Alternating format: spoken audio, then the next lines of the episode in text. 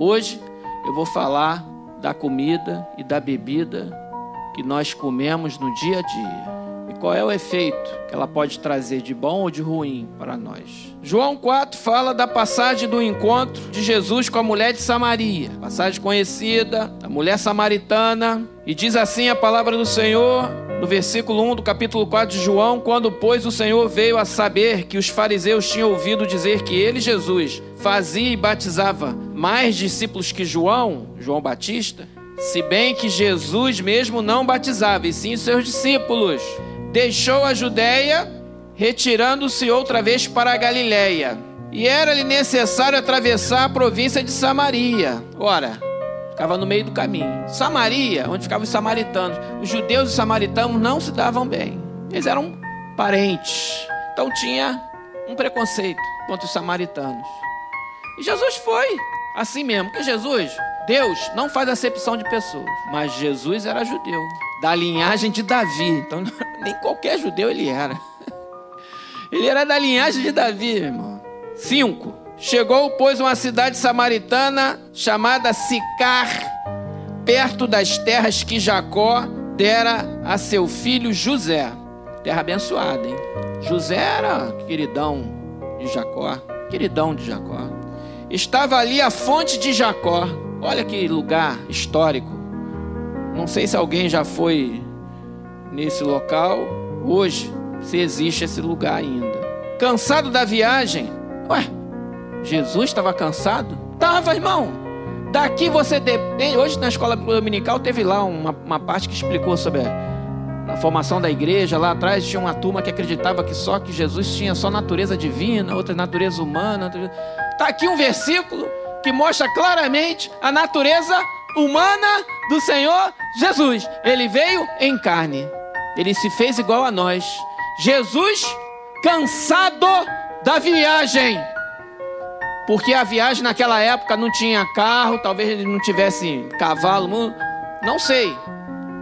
Mas a viagem era a pé mesmo. No máximo, um animal ali para poder levar alguma coisa, as cargas pelo menos.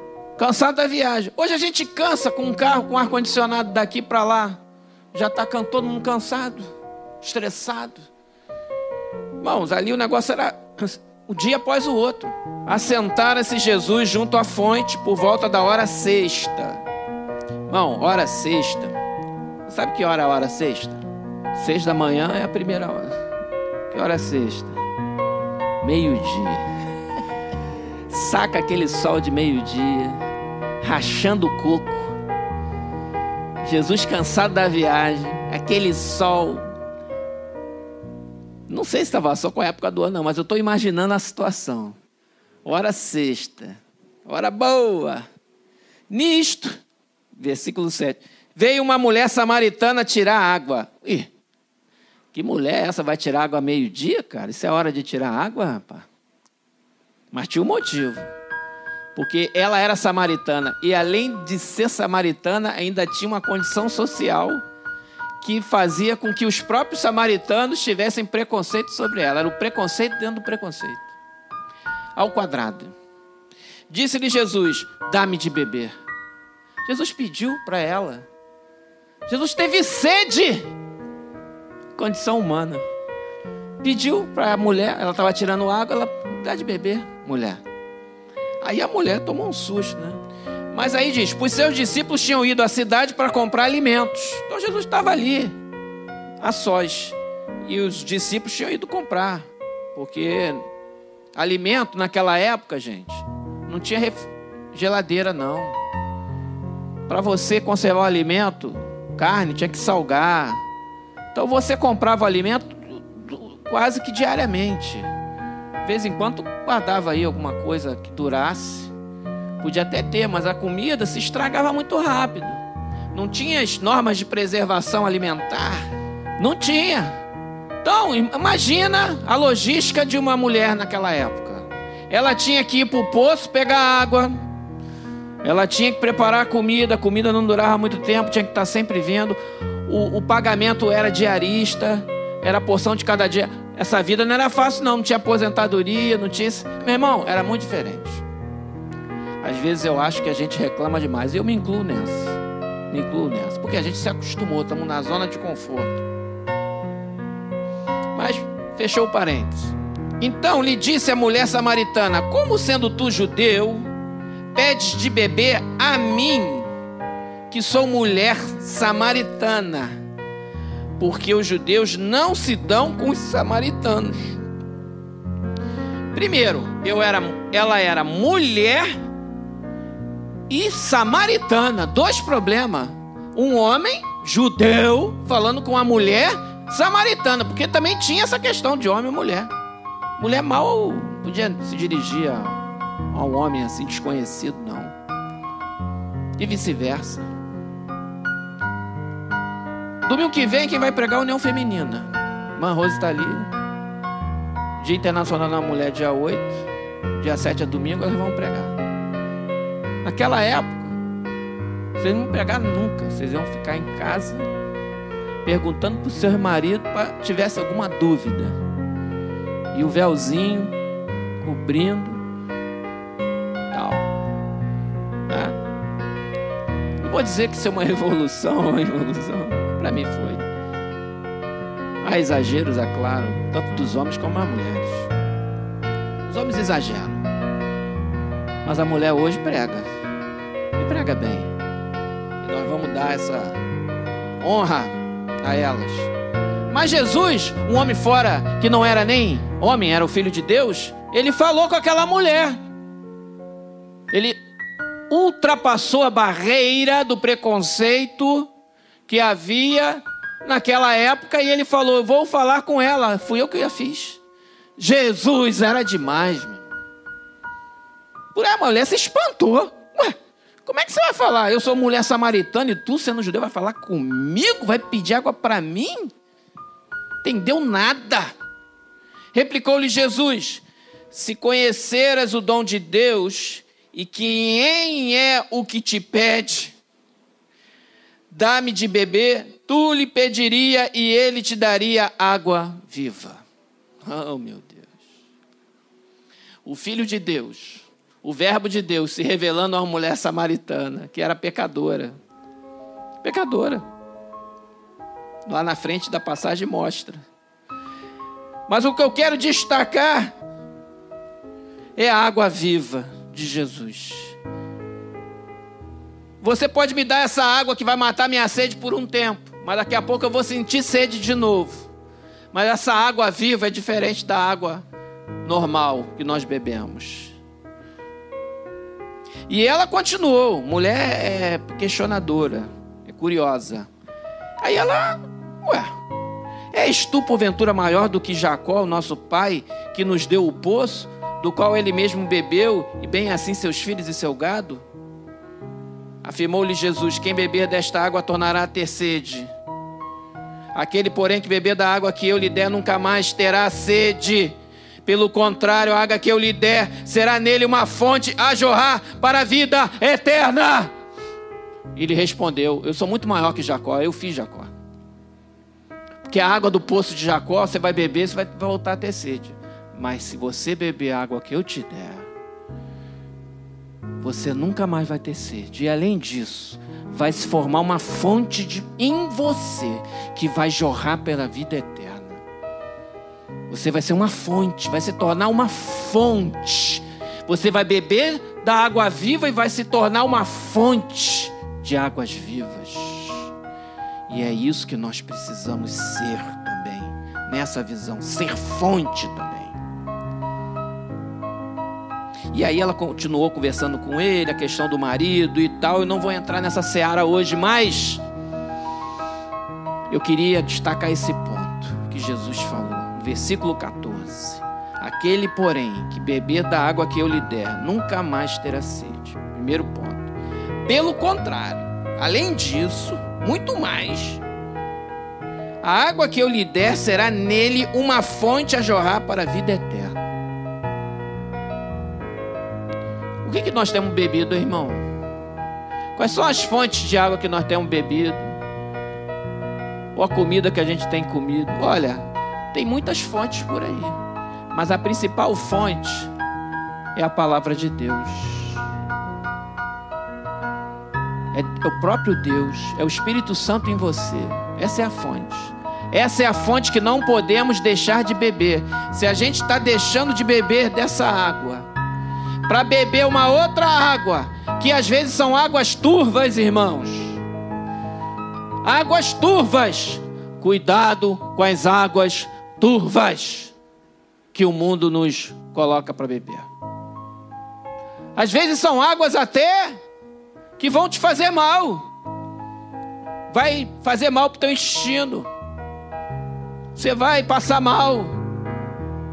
Você vai deixar, vai ficar doente com aquela água turva. Mas o mundo oferece, ela tem uma cor bonitinha, todo mundo está bebendo, é a onda, é a moda, é isso, é aquilo, e você vai.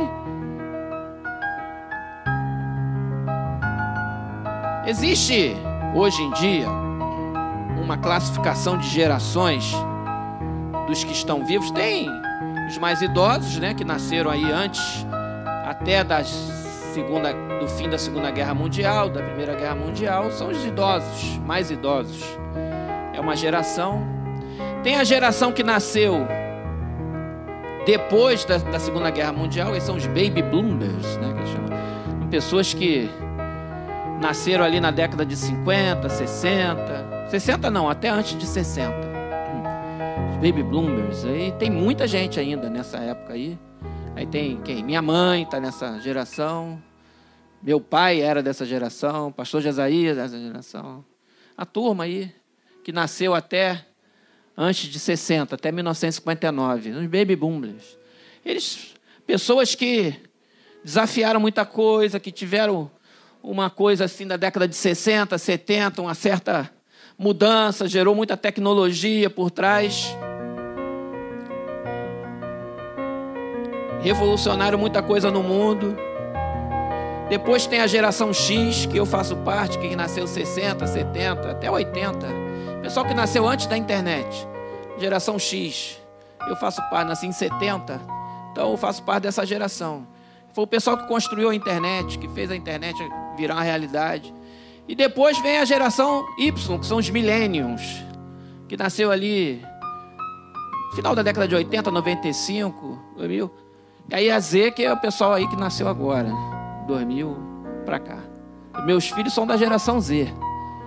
Eles não sabem o que é os millennials. E os geração Z nasceram com a internet já existindo. E os Z já nasceram com a banda larga. E o milênio ainda era aquele modem. 64 bits por segundo já era uma velocidade absurda. Depois que lançaram 128 bits por segundo, a internet voava. Hoje 128 bits por segundo não dá para fazer nada. Aqui para transmitir tem que ter pelo menos 8 megabits por segundo. 8 megabits por segundo, no mínimo, para transmitir a nossa transmissão. Mega é 1 milhão de bits. K é mil. Então já viu a proporção. Então, essa turma do milênio do Z, eles não viveram sem internet. Aí fazem uma pesquisa e dizem assim: ah, o que, que é uma coisa que você não consegue viver sem? O que, que eles falam? Internet. Olha, eu consigo viver com pandemia, eu consigo viver com uma opção de coisa, mas não me tira a internet, não, que senão pega o negócio, não é assim? Cara, eu sou da X, eu consigo viver sem internet. Aliás, eu já vivi. Eu só fui ter meu primeiro computador com internet, eu tinha 27 anos. Então, até meus 27 anos, eu não sabia o que, que era internet. Mesmo assim, só usava para acessar os sites. O consumo hoje é que está violento. E nós entramos numa nova fase da, da era da informação. Essa geração milênio e Z consome muita coisa digitalmente. Tudo, tudo é digital, irmão. Tudo, tudo, tudo, tudo é digital. Tudo. As fontes são digitais. Fonte, eu estou falando de fonte. Não vamos perder o foco. Tudo é consumido pela internet. Os conteúdos digitais. Isso é bom e ruim. Tem tudo vantagem e desvantagem, irmão. A igreja hoje, por exemplo, bota todo o seu conteúdo na internet, YouTube, podcast, site, etc, etc, etc. Se um dia o provedor achar que a gente é propagador de ódio, porque estão pregando a Bíblia, eles tiram aquilo tudo. Eu já falei, vão fazer o backup. Faz backup, guarda tudo, que eu não confio em ninguém mais. Guarda tudo. E comprem Bíblias impressas. Já falei. Não deixe de comprar a Bíblia impressa. Dois motivos. Um, porque isso aqui é, é o backup, pode faltar luz. Está aqui. Se cair a internet, tu não acessa o teu aplicativo da loja. E outra coisa, você comprando Bíblia impressa, você mantém a editora, a editora que publica a Bíblia, gente. Se parar de comprar a Bíblia impressa, eles vão fechar. E a gente vai ficar 100% dependente de aplicativo. Não dá. Nós temos que ter a nossa contingência. Contingência é a impressa. Pô, pastor, que interessante. O senhor é um homem que trabalha com informática, mundo digital, transformação digital, e está falando para a gente ter Bíblia impressa? Exatamente isso. Por isso mesmo que eu estou falando para vocês terem impresso. Porque eu sei o risco de um apagão digital. E existe, é, um dos, é o terceiro maior risco do mundo hoje, é o apagão digital. Tem lá epidemia, não sei o que, da Fórum Mundial. Essa turma do milênio consome tudo digital. Ah, pastor, mas tem, mas tem conteúdo cristão. Claro, e nós somos uns que estamos botando conteúdo cristão. E a gente tem batido na tecla. Participem, assistam, venham ao culto. Aqui a igreja está tá bem hoje, está com distanciamento social, mas está bem. De manhã a mesma coisa, graças a Deus. Os que não puder, puderem, assistam aqui. Ó. Tem um, um número de conexões aqui razoável. Se por trás de cada um tiver aqui duas pessoas, uma, duas, nós temos pelo menos 80 pessoas, 90 pessoas assistindo virtualmente aqui. São 44 conexões, 46 simultâneas. Nesse momento, fora os que já entraram, já saíram, tal, não sei o que, que a gente não controla. Mas os que estão aqui, a gente está num culto lotado. Se esse povo está assistindo aqui, tivesse na igreja, a igreja estaria lotada, lotada. Amém. O ideal é estar tá aqui, no meu ponto de vista. É melhor. Mas tem gente que não pode, realmente, por morbidade, não sei o que. Assiste lá. Não vem não. Esse material evangélico que nós temos aí, e mais rede social, Facebook, Twitter, Instagram, conteúdos de Netflix, HBO, Amazon Prime, Disney Plus, TV a cabo, tudo digital, mais ou menos o que a gente consome, dizem alguns estudos que é 2% que esse, a meninada consome, 2% é conteúdo cristão, o resto não é. Desse resto que não é, tem coisa que é estudo, notícia, tal, tal, tal. Mas tem muitas outras coisas que é perda de tempo. E outras são pecado. Cada um julgue-se a si mesmo, beba do pão e coma do cálice. Mas hoje em dia está muito fácil, irmão. Tanto acessar conteúdo bom como ruim. Está tudo fácil. Tudo é fácil. Para pegar uma pregação que está gravada em áudio, é muito fácil. É só lá clicar no, no podcast e ouvir. O Bom Dia Igreja, só pegar e ouvir. Muito fácil, é um clique, truque, truque, já toca. Mas também para ver besteira é muito fácil. Truque, truque. A besteira está lá também. A mesma, mesmo dispositivo que vê a bênção, vê também a maldição. Santifica o teu dispositivo, irmão. Levanta aí, levanta o teu smartphone aí. Você está em casa aí, levanta o teu smartphone. Senhor, em nome de Jesus, consagramos o nosso smartphone para a glória do teu nome. Queremos usar para a glória do teu nome. Queremos beber de fontes boas fonte de água viva, aquilo que edifica, aquilo que traz, Senhor, algo bom. Em nome de Jesus, para a glória do teu nome, nós assim te pedimos e te agradecemos. Em nome de Jesus. Amém. Irmãos, vamos ter disciplina para botar em prática essas coisas. Não é fácil ter disciplina hoje, eu falo por mim. Nós temos trabalho, temos atividades escolares, tem que dar prioridade a isso, tem trabalho, tem, um, tem que ter um tempo para lazer, alguma coisa. Claro, ninguém aqui é, é o super-homem, a Mulher Maravilha. Não existe isso, super-homem, Mulher Maravilha. Nós somos frágeis, temos que ter o nosso momento de descanso, de relaxamento. Temos que mexer o nosso corpo, também não podemos ficar só sedentariamente atrás de um computador, de uma telinha, sem fazer nada que seja minimamente mexer teu corpo ou dar uma caminhada, minimamente andar, minimamente a gente tem que mexer o corpo, tem que ter tempo para tudo. Mas nós não podemos deixar de lado a experiência poderosa de se expor à palavra de Deus e à mensagem da igreja, que é pela Bíblia, para a glória de Deus, não podemos deixar isso de lado ao custo de termos prejuízo na nossa vida espiritual. Tenho batido nessa tecla de várias maneiras. Não podemos deixar de lado.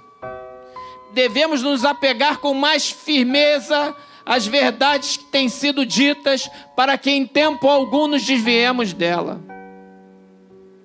Os dias são maus, há muitas fontes, fontes algumas turvas. Devemos identificar essas fontes turvas e eliminar da nossa vida. Eliminar. Não ver. Você tem que chegar e ter autoridade de falar: eu não vou ver esse conteúdo. Outro dia eu estava conversando com meu filho, essa semana. Falei: ah, filho, lançou uma série nova, não sei o que. Aí eu vi um, um capítulo, sei o que, lá de ficção, tal, científica, tudo lindo. O trailer, tudo, todo trailer é lindo. Aliás, ficam só, vejam só o trailer, tá ótimo. Porque o trailer é maravilhoso. Aí pronto, já vi trailer. Brincadeira. Mas é verdade. Aí vi, pá, pá. Aí tava com ele, falei, rapá, até o episódio 3, para quem gosta de algumas coisas, eu sou militar, né? Eu vejo. Mas o 4, capeta, não falei essa expressão para ele não, falei assim, não, capítulo 4, o capítulo episódio 4 já começa a mostrar os negócios que não é legal. E ele é homem. Igual a mim, ele tem 15 anos, mas já está grande, fortão. Ele já entende o que eu estou falando, ó. Episódio 4 já mostrou umas cenas aí que, e a, a, a, série é aquele negócio que te prende, né? Você termina um cap, uma. Não é assim? Isso é técnica, né? Você termina um episódio já com vontade de ver o próximo, que ele deixa aquela cena final para tu, caramba, o que, que vai acontecer? Igual novela. Novela é a mesma coisa. As cenas do próximo capítulo acaba naquele momento e agora? Oh, na hora que ia acontecer só amanhã. Tal. A novela também faz isso. Essas séries é igual novela, só que mais curtinho. É a mesma coisa. Aí tu, eu falei, rapaz, aí no 4 já começou e o negócio, aí tu já, aí tu fala, já investi até o terceiro episódio. Pô, vou perder os outros seis, porque aí tu pula, pula esse treco aí, pula, não quero ver essa droga, essa porcaria aí não. Pula. Aí vai chegar uma hora que Deus fala, sabe uma coisa? Tá perdendo o teu tempo, meu filho, com isso. Por que, que você não pega a Bíblia e vai orar? Eu sou pastor e estou falando isso para vocês, porque acontece comigo acontece com você também. Aí eu chego, cai a minha ficha, eu faço uma coisa. Parou esse negócio aqui agora. Eu paro, vou orar, fecho. Aí eu faço. Aí, quando eu tô, quando eu, Deus fala assim, eu fazer uma coisa. Não vou ver mais esse negócio. Eu não vou ver. Pum, dou até uma descurtida lá, dou um. Tem um negócio assim, assim? Assim, ó, tum, para piorar a audiência. Não vou ver. Chega, esse aqui eu não vou ver. Fazer outras coisas. Aí eu orei, orei, orei. Falei, é mesmo, tem que orar, pá. Aí eu orei por um enfermo, orei pelo marido da, da Adriana, né? Tá, tá entubado ainda, né? Tá no oitavo dia. colega da Jamile lá da faculdade evangélica, membro da Advec lá de Rio das Ostras, né? O marido dela está no oitavo dia de intubação, estamos orando. Tem mais de 50 anos, né? Ele é 45? Ué, ele pensei que ele era mais velho que eu. Ah, então ela era da idade dele, né? Porque ela tem 45, né? Eu achei que ele era mais velho que eu, tá vendo? O cara mais novo que eu, rapaz. 45 anos, está no oitavo dia. Não sei se ele tem alguma comorbidade. Obesidade. Então, quem tem obesidade, a gente tem que cuidar. Seminário de qualidade de vida e saúde preventiva. Não percam, 19 tubos. É necessário. Quem, 19 tubos é só para quem sabe o que eu estou falando. É, depois, é, é o segredo aí, 19 tubos. Então, ele é obeso. O presbítero Jefferson, ele não é obeso, ele é meio forte. Ele teve a Covid, é hipertenso. Ele teve a Covid e pelas graças e misericórdia de Deus, não agravou. Foi naqueles sintomas lá em final de maio, início de junho do ano passado. Foi um dos primeiros que, aqui da igreja. Aí ele fez o exame da sorologia, tinha, ele tinha tido sintoma, passou, ele fez o exame e deu que ele estava já com anticorpo. Deus livrou ele. Deus livrou ele. Não pode. Ele tem que viver mais do que eu. Tu tem que viver mais do que eu, Gerson. Não é que eu quero morrer rápido, não. Não, senhor, quero morrer não. Igual, seu pastor, igual o presbítero Carlos, quer viver até os 104. Ele já falou aqui até os 104 anos. Mas tem que, cara, tem que estar tá até mais novo, tem 10 anos mais novo que eu, tem que viver, pelo menos, eu vivendo bastante, mais 10 em cima. Tá? Então, essas fontes que nós bebemos, às vezes a gente tem que dar um basta nela. Não dá para ficar brincando, não, com capeta, não. Fala não logo, pronto. Ah, geme um pouquinho. Depois do segundo dia, tu já está. Ih, foi a melhor coisa que eu fiz. Tá sobrando tempo. Vai fazer outra coisa boa. Tem coisa beça para fazer.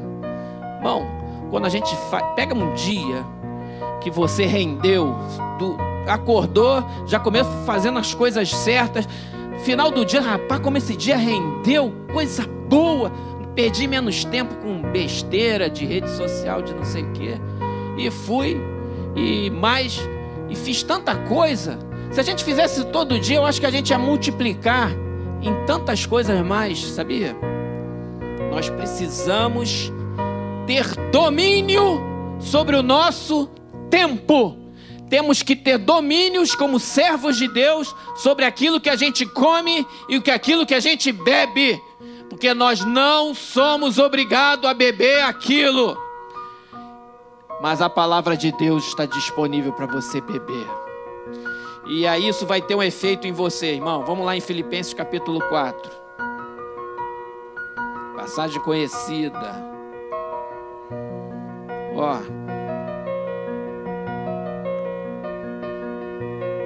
Gálatas, Efésios, Filipenses. Depois de Efésios. capítulo 4.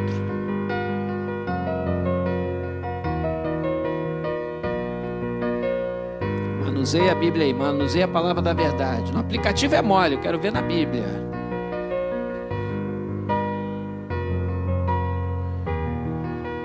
Capítulo 4. Versículo 4. Alegrai-vos sempre no Senhor, outra vez digo, alegrai-vos. Quem bebe da água viva tem que viver assim, irmão. Alegrai-vos no Senhor. A gente tem que se alegrar não é porque o, a política está bem ou porque a economia, mas a nossa principal alegria, não que eu não queira que haja paz na cidade, que haja um governo justo, que, que não roube, que não tenha corrupção. Eu me revolto com isso. Eu fico, eu fico injuriado com esse negócio. Fico. De vez em quando eu desabafo, eu boto lá um negócio escrito.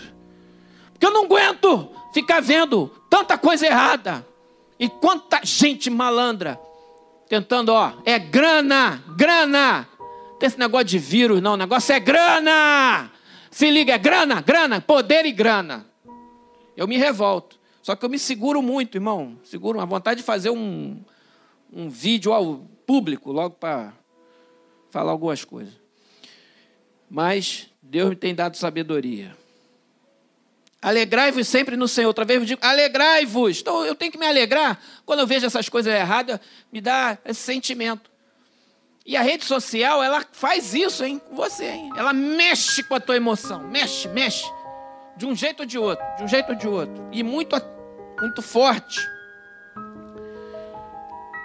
Mas a Bíblia fala para a gente se alegrar no Senhor.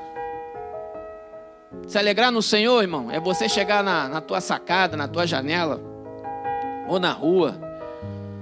Se alegrar no Senhor é você acordar de manhã, olhar para o céu ver o céu azul e falar assim: Glória a Jesus. Não é, irmão Hélio? Irmão, não. É você se alegrar com o canto do passarinho na árvore. É ver o verde da amendoeira e ver passar um. Lá em casa agora tá dando para dar tá papagaio, jacaré. Papagaio a beça. Como tem papagaio? Tava em extinção esse bicho. Maritaque, papagaio, rapaz, é uma zoeira. Tá, tá, tá, Eu fico olhando. E os passarinhos cantando na árvore. Luiz Paulo, lá na, na roça tem muito, né? Tá ali o Luiz Paulo, a Simone, a Gabi. Fala, Gabi, beijão. Tá com essa máscara aí escondendo a tua beleza. Certo? Essa menina é bonita beça. Bobos são os que não vêm. Desculpe. Desculpe. Perdão a minha sinceridade. Tá? Então,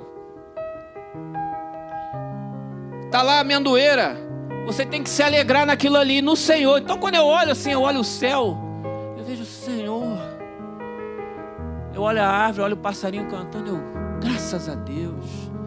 Aí a gente agradece o alimento, a água que a gente bebe, coisa. Eu falei, rapaz, a alegria está nas coisas simples. É, e, e, reconhecer que Deus é o Senhor da sua vida e tem cuidado de você.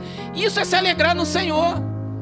Então, quando você tem essa convicção na tua cabeça, pode acontecer o que quiser ao teu redor, falar, assim, sabe uma coisa? Glória a Jesus. Tô bem com Deus, rapaz. E esse problema está querendo me perturbar. Não vai perturbar, não. Jesus está comigo, rapaz. Está comigo, está com meus filhos. Cadê o Levi? Sumiu. Está ali. Está com ele, está com o outro. Tá... Quem vai me tirar, vai tirar meu sossego, não. Não, glória a Jesus. Alegrai-vos no Senhor. Outra vez digo: alegrai-vos, seja a vossa moderação conhecida de todos os homens. Perto está o Senhor. Senhor está perto de nós, está ao nosso lado, está dentro de nós. Ele é a fonte que jorra para a vida eterna dentro de nós. Ele está em nós, mais perto que isso não dá, irmão. Seja a vossa moderação, ou seja, nós temos que ter vida moderada, não podemos ser extremado conhecida de todos os homens. 6. Não andeis ansiosos de coisa alguma. Em tudo, porém, sejam conhecidas diante de Deus as vossas petições pela oração e pela súplica com ações de graça. Olha o, olha o segredo. Você pode pedir, pode fazer súplica ao Senhor nas suas necessidades, mas tem que ser com ações de graça, ou seja, com gratidão, agradecendo a Deus. É um segredo. Às vezes as pessoas pedem, pedem, pedem, esquecem de no final da oração ou no início falar: Bendito seja o nome do Senhor que fez os céus e a terra. Oh, aleluia. Oh Deus maravilhoso, obrigado, porque o Senhor está comigo, eu te dou graças. Então, rapaz, você quebra o coração de Deus.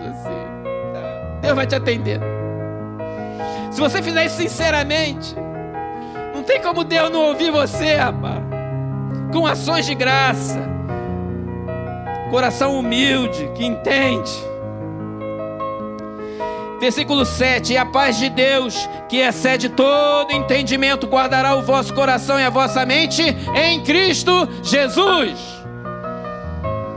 Teu coração e a tua mente guardados em Cristo Jesus, paz que excede todo entendimento. Aquela paz que o Williams sentiu quando recebeu aquela notícia ele sabia, a voz de Deus falou com ele, falou: calma, que isso não é para a morte. Ele está aqui, está vivo. Tratou, tudo está aqui. não só ele, mas outros. Pais, pais, guardará o vosso coração e vossa mente em Cristo Jesus. Isso é resultado de uma vida de alguém que bebe da fonte das águas vivas. Se você bebe dessa fonte, você vai ser assim. Se você não bebe, você vai ficar distante dessa condição abençoadora. E estar distante dessa condição abençoadora é viver uma vida ansiosa, sem paz, atribulado de coração. E às vezes por pouca coisa. Pouca coisa te tira do sério. A resiliência espiritual do crente maduro está proporcionalmente ligada à sua comunhão com Deus. Quanto mais você tiver comunhão com Deus, mais resiliente você vai estar às condições do mundo que nos afetam. A tua visão vai ser como a visão da águia que está lá de cima vendo tudo. E os problemas estão pequenininhos lá embaixo são condições. Às vezes a gente consegue alçar voos mais altos em determinados momentos, porque nós estamos mais próximos de Deus. E finalmente, versículo 8: Irmãos, tudo que é verdadeiro, tudo que é respeitável, tudo que é justo, tudo que é puro, tudo que é amável, tudo que é de boa fama, se alguma virtude há e se algum louvor existe, seja isso que ocupe o vosso pensamento. Que paz, oh, rapaz, isso aqui dá para ficar lendo. Ou seja, a fonte que você beber tem que contribuir para isso aqui. Ocupar o pensamento é a gente pensar e o que a gente está interagindo também. É verdadeiro? Legal. É respeitável? Legal. Não é respeitável? Hum. Acende a luz amarela. É justo? É. Puro? É amável? É de boa fama? Se alguma virtude há, se algum louvor existe, seja isso que ocupa o vosso pensamento. Louvor. Tem aqui louvor. Louvor, aliás, é uma arma poderosa para ocupar seu pensamento. Louvor, irmão. Música de Deus. Adoração. Ouve aquilo, canta aquilo. Às vezes está no engarrafamento, melhor coisa que tem. Para quem está preso em engarrafamento, se tiver dirigindo é botar um louvor. Se tiver no ônibus, bota o fonezinho, esconde o celular para o ladrão não roubar, bota na música e vai ouvindo louvor. O tempo vai voar e você vai voar também. Você vai sair daquela condição e você vai adorar a Deus. Olha que você vai transformar uma situação ruim numa situação boa. O louvor é uma arma poderosa, nós temos que usar mais. Além da oração, além de ouvir e ler a palavra de Deus, louvar a Deus, ouvir músicas ou assistir, né? Porque hoje tem até é, vídeos aí, né? Que passam os louvores do pessoal cantando em, em várias línguas. Eu gosto. Eu boto, eu tenho lá minhas playlists lá de, de ouvir, de ver. Eu, de vez em quando, eu paro o que eu estou fazendo, boto lá e fico. Pô, pai, de novo essa música? É, de novo, me amarro nela. São lá as 20, top 20 minha do pastor Nilson. Aí eu fico vendo o pessoal cantar. Aí treino meu inglês também, às vezes que eu boto inglês. Aí eu agora estou entendendo o que estão falando. É isso, isso, isso, isso. Ah, opção nisso aí e tal. Aquilo ali já, já muda a minha atmosfera. Já mudou a atmosfera da minha casa. Já mudou a atmosfera, já mudou. Quando eu boto um louvor, parece que já, eu já saio. Às vezes você está no meio de uma situação, você bota um louvor, tu, parece que o diabo te perde. Ele sai do radar, você sai do radar do diabo, ele perde você. Parece que uma nuvem de glória te cerca, o inimigo fica cego assim, ó. Ué, ele estava ali, mas agora tem uma nuvem espessa que eu não consigo ver a glória de Deus. Que no meio dos louvores Deus habita. Ah, eu quero ter louvor na minha casa, rapaz, porque Deus habita lá. E quando Deus está, tem uma nuvem de glória. Tu está no meio da nuvem de glória, o inimigo não te vê mais e te perde. Aí ele quer jogar uma seta e já não sabe para onde joga. Daqui a pouco tem um anjo do Senhor já pegando ele pela perna aqui e chup, sai para lá. E você não está vendo nada disso acontecer, porque isso é no mundo espiritual. Você só está adorando a Deus. E o resto está acontecendo e você está ali, ó, adorando. Deus é tremendo. Versículo 9: O que também aprendeste e recebeste e ouviste e vistes em mim, isso praticai, e o Deus da paz será convosco. Então, não basta apenas, não basta apenas aprender, não basta apenas receber, ouvir e ver. Nós temos que praticar. Não pode ficar só na teoria tem que botar em prática na nossa vida de segunda a segunda, sábado, domingo, todos os dias, tem que praticar. E o Deus da paz será convosco. Irmão, esse efeito maravilhoso de beber das fontes das águas vivas em nós já transforma a nossa vida em outra vida. Em outra vida, irmão. A nova criatura. São experiências maravilhosas. Mas acabou por aí? Acabou não. Acabou não. Deus quer mais. E aonde está o mais, pastor? Isaías 58, 11.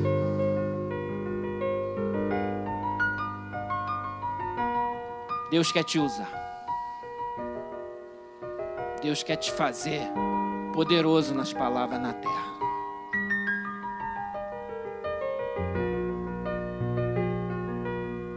Deus quer usar você para testemunho da glória dele.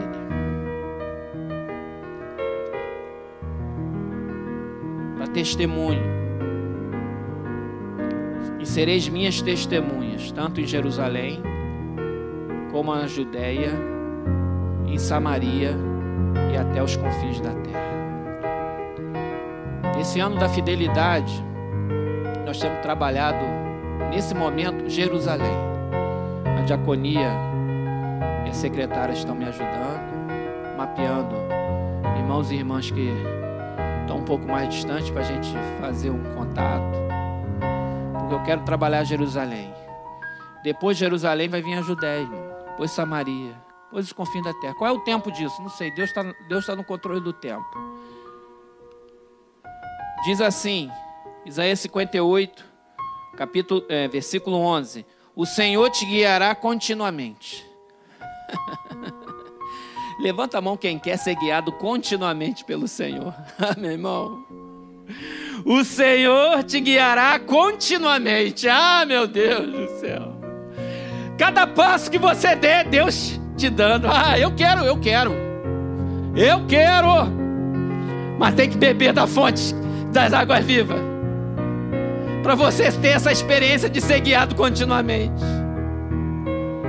Se você não está bebendo, começa lá em João 4. Começa lá. Jesus está oferecendo, bebe ela. Depois começa a praticar vivendo e a paz de Deus. E depois Deus vai te guiar continuamente. Fartará a tua alma até em lugares áridos. Experiência poderosa com Deus. A luta e Deus te fartando no meio da batalha. Até no lugar árido e fortificará os teus ossos. Oh meu Deus poderoso, ainda que você passe pelo vale, ainda que você passe pela batalha, ainda que você esteja num lugar árido que a semente não dá, o Senhor está dizendo que vai te guiar continuamente, e no lugar árido Ele estará contigo e fortalecerá os teus ossos, ou seja, aquilo não vai te abater não vai te enfraquecer, não vai te deixar doente. Deus vai fortificar os teus ossos para você prevalecer. E prevalecerá o servo do Deus vivo. E mais, serás como um jardim regado, como um manancial, cujas águas jamais faltam. Jardim regado. Mesmo no lugar árido, um oásis, um jardim regado. Onde você plantar, a água vai nascer flor, não importa a condição da terra. Porque o que vai fazer a diferença não é se a terra é fértil ou a outra não é, é Deus na tua vida. Foi a condição lá de Ló, não é, presbítero Jefferson? Você não pregou aí. Ló e Abraão, escolhe aí para onde tu quer ir. Aí ele olhou, vou para a Campina do Jordão. Aí foi para lá, para o lado de Sodoma e Gomorra. Prum. Aí, tá bom, vou para o outro lado. Aí ele foi. Só que a bênção estava sobre Abraão. Aonde ele foi, ele era abençoado. Não importava o lado que ele fosse. Tá ligado? E foi isso que aconteceu. E serás como um jardim regado, como um manancial, cujas águas jamais faltam. Que água é essa, gente? É a palavra de Deus. É a fonte que jorra para a vida eterna. Essa é a fonte que não pode faltar na nossa vida. É isso que vai fazer a igreja crescer. É isso que fez a gente chegar até hoje aqui. É isso que fez a gente ter um templo aqui, ter um colégio aqui do lado, ter o terreno da, da Pramos lá na casa Moisés. Foi isso que nos fez chegar até agora, até aqui nesse momento. Não foi por outro motivo senão a mão poderosa do nosso Deus ao nosso favor. Ele nos guiará continuamente, igreja, porque Ele é o cabeça da igreja e Ele é o Senhor, é a nossa bandeira, e Ele vai adiante de nós. Quem vai? Quem vai contra a vontade de Deus? Quem poderá resistir? Ninguém pode, irmão. Ninguém pode resistir. Eu me humilho na presença do, do Deus vivo. Senhor, se o Senhor não estiver adiante de mim, eu não posso dar um passo na tua casa sem a tua direção. Não posso. Eu reconheço. Sou pequeno. E a força que Deus dá vem dele. Não é vem de mim, não. Não vem. Vem do Senhor que fez os céus e a terra.